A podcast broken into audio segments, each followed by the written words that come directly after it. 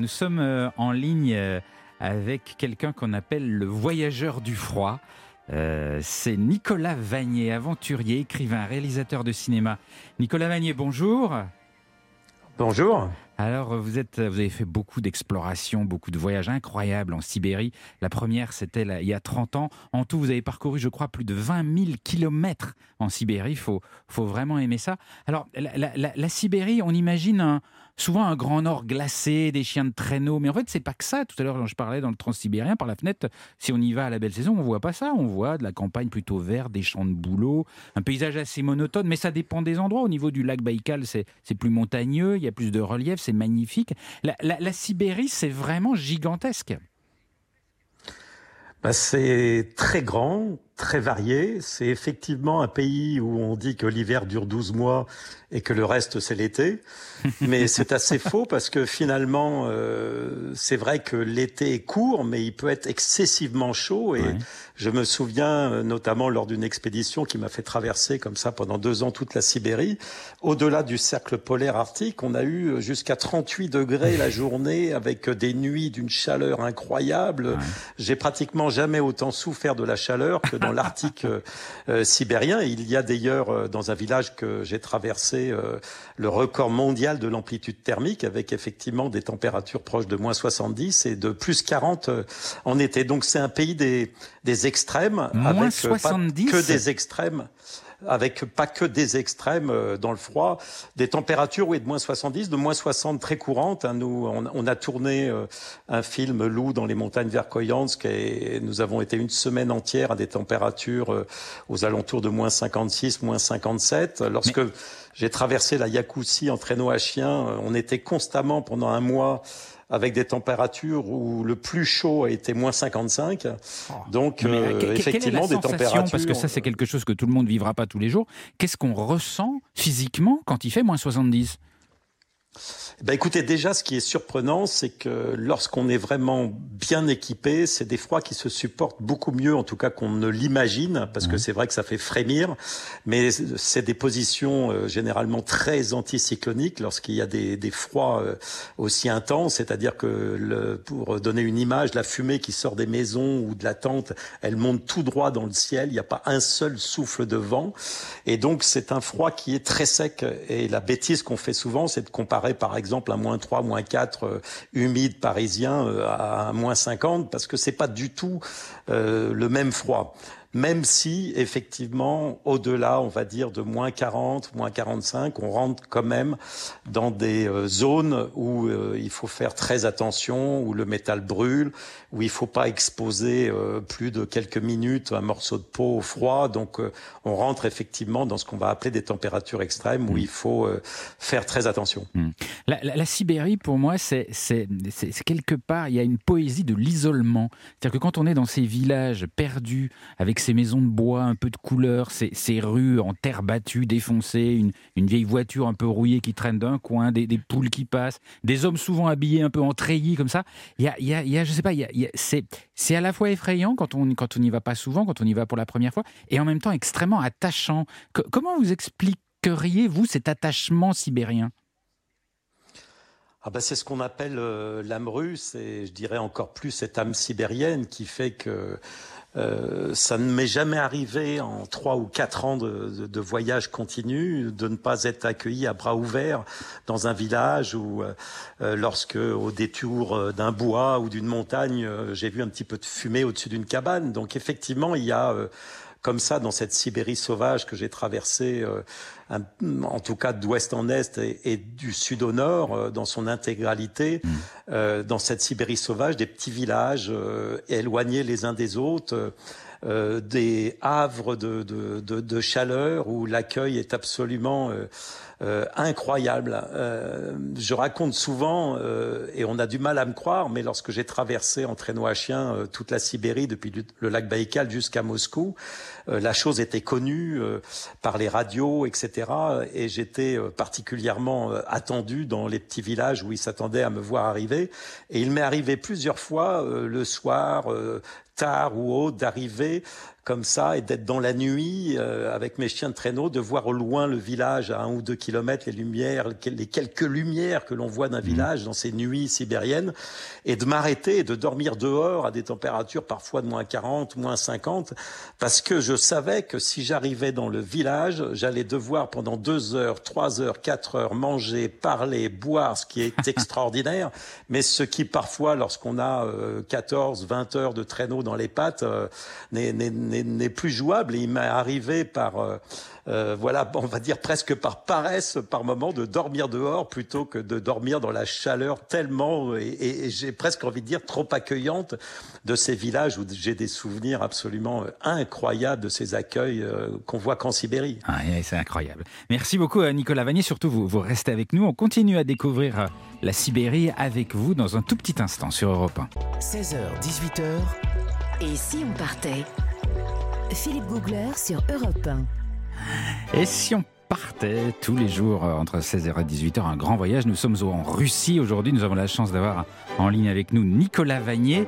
on a parlé de la, Sibérie, mais la, la porte d'entrée de la Sibérie, le point de départ du transsibérien, c'est évidemment euh, Moscou, la capitale. Et, et Moscou est quand même une des rares villes au monde où on vous dit tout de suite, alors le truc à visiter, c'est le métro. Voilà, il n'y a pas beaucoup de villes, franchement, on vous dit ça. Et c'est vrai que le métro de Moscou, en lui-même, c'est un monument. Il a été construit euh, sous Staline, en gros dans les années 1930-1950. Euh, Et donc l'idée à l'époque, c'était de faire euh, de ce lieu qui accueille le peuple un palais, un palais du peuple. Et c'est vrai que le résultat est assez dingue. Euh, à l'époque, il fallait montrer au monde toute la puissance, toute la magnificence soviétique. Bilan, vous avez des, stations splendides, alors certaines euh, de style baroque, avec des hauts plafonds, avec des dômes géants, avec des, des lustres énormes, majestueux. Vraiment, dans, certaines stations, vous avez l'impression d'être dans un palais. Et puis dans d'autres, il y a un style plus euh, art déco, et globalement, c'est un festival de, de mosaïques à la gloire des travailleurs, de fresques, de niches, de vitraux et de statues de bronze aussi. Beaucoup de statues de bronze dans certaines stations. La, plus populaire, c'est celle d'un d'un soldat russe, une statue du soldat avec son chien. Et vous savez que en Russie, on est assez superstitieux et il y a euh, énormément de moscovites qui le matin, en allant au boulot dans le métro, caressent le nez du chien parce qu'il paraît que ça porte chance. Et, j'ai vu le nez du chien, il est usé le nez du chien. Je l'ai caressé aussi. ouais, ouais. Et, il y a énormément de gens, mais puisque je suis avec vous Nathalie, c'est que c'est que ça marche. Ah, merci. vous avez à peu près un usager sur deux qui caresse le nez du chien. C'est vraiment une tradition très importante, sachant que c'est quand même le métro, un des métros les plus fréquentés au monde. Il y a 9 millions de passagers par jour. 9 millions de caresses, c'est pas mal. c'est pas mal. Divisé par deux, hein, un hein. passager sur deux. et, donc le, métro est vraiment magnifique. Si un jour vous avez la chance d'aller à Moscou, allez-y. Et euh, il est très profond. Euh, en général, il est à 30 à 50 mètres de profondeur. Et certaines stations ont même été utilisées comme abri contre les bombes et les attaques chimiques pendant la Seconde Guerre mondiale. La plus profonde, elle est à 84 mètres, soit la hauteur d'un immeuble de 28 étages. Ah, c'est énorme. C'est énorme. Du coup, je vous avoue que c'est pas très pratique parce qu'il faut descendre. Ah oui. Puis après, il faut remonter. mais c'est des escaliers. C'est des escalators. Ah et c'est parfois. ça tombe en panne. Hein. Non, non, c'est vrai. Non, mais ce métro est une, est une merveille et la visite coûte un ticket de métro.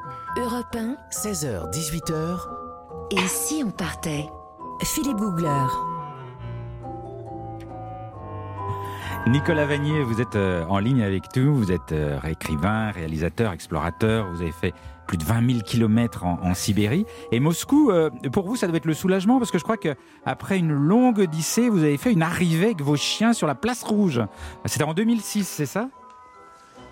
Oui, en plus qu'un soulagement, c'est un souvenir absolument euh, incroyable, un, grand hommage que la Russie euh, m'a fait et a fait à cette expédition qui m'a emmené à travers les Sibéries. Et effectivement, euh, la place rouge, euh, fait rarissime, a été enneigée pour l'occasion, parce qu'il faut savoir que même en pleine tempête de neige, vous ne verrez jamais de neige sur la place rouge, qui est constamment déneigée par une, armée de balayeurs. Ah et donc, la mairie de Moscou, le gouvernement m'a fait l'honneur, voilà, d'aménager un grand tapis de neige pour que je puisse arriver jusqu'au cœur de la place rouge avec mes chiens de traîneau, avec l'armée rouge qui était là, qui a effectué toute une haie d'honneur. Enfin, ça a été un moment euh, très très très émouvant, d'autant plus que voilà, je n'avais pas vu les miens depuis longtemps. Ils étaient tous là. Ça a été euh, euh, quelque chose d'assez incroyable que cet accueil que m'a fait la Russie, que m'a fait la Russie, en sachant que c'est vraiment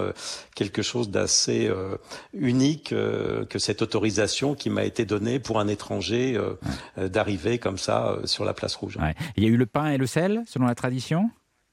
Bien évidemment, comme euh, dans la plupart euh, euh, des petites villes que j'ai eu l'occasion de, de, traverser au cours de ce, de ce grand voyage, donc ça fait partie bien évidemment avec la vodka hein, qu'il faut mhm. boire une fois, deux fois, trois fois, des passages obligés et, et, très sympathiques. Mhm. Alors, on a parlé de la, Sibérie, de, de, vos sensations en Sibérie tout à l'heure. Votre Moscou à vous, ce, ce serait quoi? Qu'est-ce que vous aimez dans cette ville? Je réponds toujours la même question lorsque on me demande ce que j'aime en Sibérie, ce que j'aime à Moscou. Moscou, je dirais que c'est les gens, c'est les gens, c'est d'aller à la rencontre des des gens. Moi, j'ai vraiment une affection très particulière pour euh, euh, ces, ces, ces, hommes, ces femmes euh, qui apparaissent d'un premier abord comme ça, euh, peut-être un petit peu rustres, un petit peu rudes, mais qui sont des gens généralement très très cultivés, avec un, un, sens voilà de l'honneur, une, une, parole qui est une véritable parole. Je me souviens comme ça, avec émotion, d'un contrat que nous avions signé en 1990 pour ma traversée de la Sibérie, un contrat très important euh, et euh, nous étions sortis dehors et la personne m'avait dit eh bien on, va signer dans la neige. Et c'est la façon dont les Sibériens scellent un accord qui est indestructible. Et j'ai ah trouvé ça très beau et ça résume assez bien ce que sont les Russes, ce que j'aime chez ces gens. Euh, qui ont un, regard euh, à la fois doux euh, et, droit, même si, bien évidemment, parfois, on peut, et notamment, je pense à Moscou, tomber dans les travers de la ville avec tout ce qu'on peut imaginer.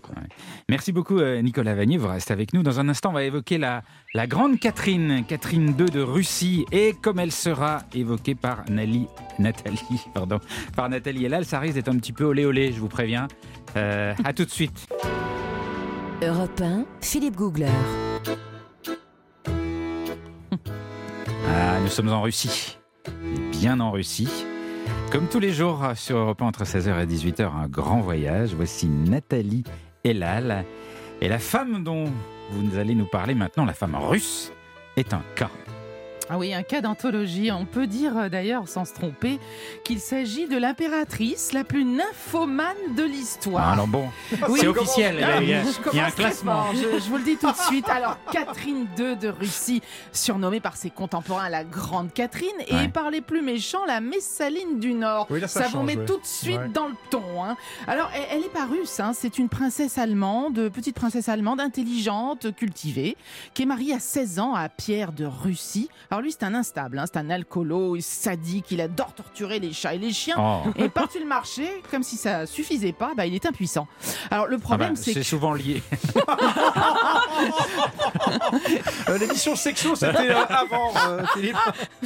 Alors le problème, Philippe, c'est que si l'empereur est faiblard, sa femme, elle, elle a de l'appétit à revendre. Donc elle va vite trouver une solution faire détrôner son mari avec la complicité d'un amant et puis le faire étrangler en prison en faisant passer sa mort pour, tenez-vous bien, une colique hémorroïdaire. Juste pour. Quelle drôle d'idée. bah oui, il fallait bien trouver quelque chose. Bah, je sais pas, j'aurais pas pensé à ça comme Elle, Elle avait ses raisons. Tout ça pour mieux diriger l'État et se consacrer à ses amours. Et d'ailleurs, au cours de son règne, elle jette son dévolu, la gourmande, sur 22 amants. Ah bah, officiel, hein, officiel, ah Emmanuel, je vous calme. Hein. parce que officiel malicieusement, il y en avait peut-être beaucoup plus. Voilà, donc elle a du tempérament, on a bien ah, compris. Oui, c'est le moins qu'on puisse dire. Alors, Et de l'appétit. Oui, c'est ça. Alors pour l'époque et les mœurs de l'époque, oui, enfin c'est une femme libre en fait. Hein. Alors il y a des histoires qui sont purement des légendes. Par exemple, on a raconté qu'elle avait l'habitude de faire défiler devant elle les soldats de sa garde en érection Enfin, ça, c'est pas vrai, c'est une légende. Elle a quand même une libido débordante. Par exemple, quand elle jette son dévolu sur un homme, tenez Emmanuel, eh bien, plus elle vieillit, plus elle est choisie beau et jeune. Bah Donc, elle le fait examiner sous toutes les coutures par son médecin, quand même, on sait jamais. Puis, elle le fait tester quand même avant par une de ses dames d'honneur. Elle le fait tester Le fait tester. Pour savoir si c'est un bon ben oui, alors si le rapport est positif dans, toutes les, dans tous les sens du terme, hein, le rapport évidemment, elle installe l'heureux élu le soir même dans un appartement contigu à sa chambre pour la voir sous la main. Et la légende raconte qu'elle avait fait aménager un cabinet de débauche. Attendez, parce qu'elle l'installe à sa côté pour la voir sous bah, la main. Elle a un immense appartement, c'est des appartements Mais de, pour la souveraine. si jamais elle a bah, une à disposition. Ah, Tiens, viens par ici, toi, c'est ouvert. Voilà. On imagine la scène. Vous le faites très bien. Oui, ah bon, vous trouvez? J'étais Catherine dans une autre vie. Donc, elle a un cabinet de débauche garni d'accessoires coquins, euh, avec euh, notamment une table sculptée de motifs si explicites que je ne peux pas les décrire ici. Mais c'est aussi une grande amoureuse. Elle a eu une passion pour Grigory Potemkin qu'elle rencontre à l'âge de 44 ans. C'est une liaison courte, mais il va rester son conseiller, son ami jusqu'à sa mort. Et même, tenez-vous bien, il va l'approvisionner en étalons performants. Non, mais c'est pas possible. Si, si, si, c'est vrai. Tout ce que je raconte est absolument vrai. Et dernier grand amour de l'impératrice Cougar, moi je l'appelle comme ça, c'est Platon Alexandrovitch Zubov, son dernier favori. Il a 27 ans, elle en a quand même 38 de plus. Quand elle disparaît en 1796 à 67 ans d'une hémorragie cérébrale, elle a collectionné en 34 années de règne non seulement les amants, mais aussi, il faut bien reconnaître ça, des œuvres d'art, près de 4000 tableaux visibles au musée de l'Ermitage. Ah bah dis donc, quelle histoire Sacré nana hein. Sacré nana. Nicolas Vanier, vous connaissiez l'histoire?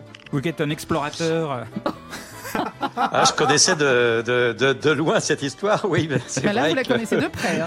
Que, que euh, voilà, dans les petits villages que j'ai traversés, c'est beaucoup plus difficile d'être une impératrice cougoire, parce que tout se sait. Et donc, euh, les, les, les, méthodes, euh, on va dire, à la fois pour pouvoir tromper sa femme ou son mari, ou pour pouvoir faire payer l'infidélité, est parfois assez poussée, on va dire, et étrange. Ah oui Qu'est-ce que, que vous voulez dire? Vous pouvez détailler? Bah, C'est-à-dire qu'il euh, y a une technique qui fonctionne assez bien, qui est lorsque on veut éliminer quelqu'un euh, parce que voilà c'est un concurrent ou parce qu'il a trompé ouvertement et devant tout le monde.